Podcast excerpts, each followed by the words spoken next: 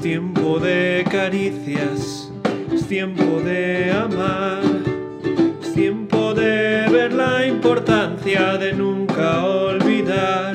Ha llegado el tiempo.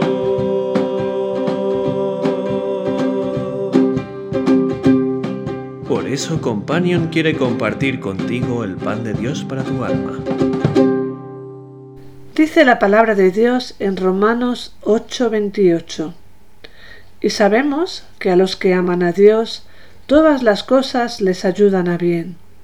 Esto es, a los que conforme a su propósito son llamados. Sé que este versículo es uno de los más compartidos de la Escritura, pero esta mañana estaba meditando en un devocional que comparto con varios hermanos y que trata de analizar cada elemento incluido en esta promesa de Romanos 8. Y de repente me sacudió la idea de ¿qué es el bien? Repito y repito estas palabras en mi mente hasta intentar hacerlas mías cada vez que algo malo me acontece. Esto también será para mi bien pero la verdad es que te confieso que a menudo no tengo un concepto claro de lo que es el bien para mí. Como dice el salmista en el Salmo 73, 22, tan torpe era yo que no entendía. Me doy cuenta de lo torpe que puedo ser algunas veces. Este año, las mujeres de nuestra iglesia nos reunimos para comenzar juntas el curso escolar con un lema que fue, pero en cuanto a mí, el acercarme a Dios es el bien. Salmo 73, 28. Qué fácil lo vio el salmista. De qué manera tan sencilla lo han repetido los salmos una y otra vez.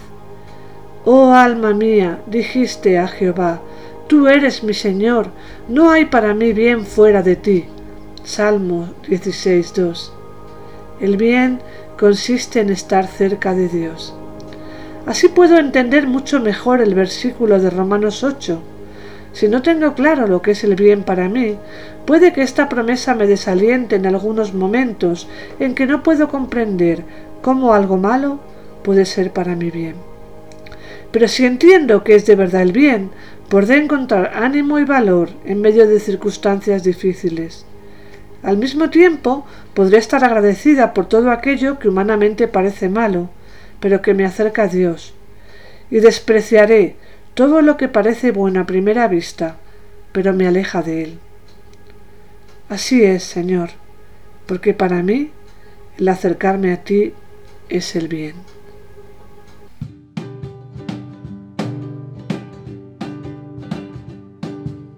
Tiempo de abrazos, tiempo del amor que la esperanza del pequeño llegue al mayor, ha llegado el tiempo.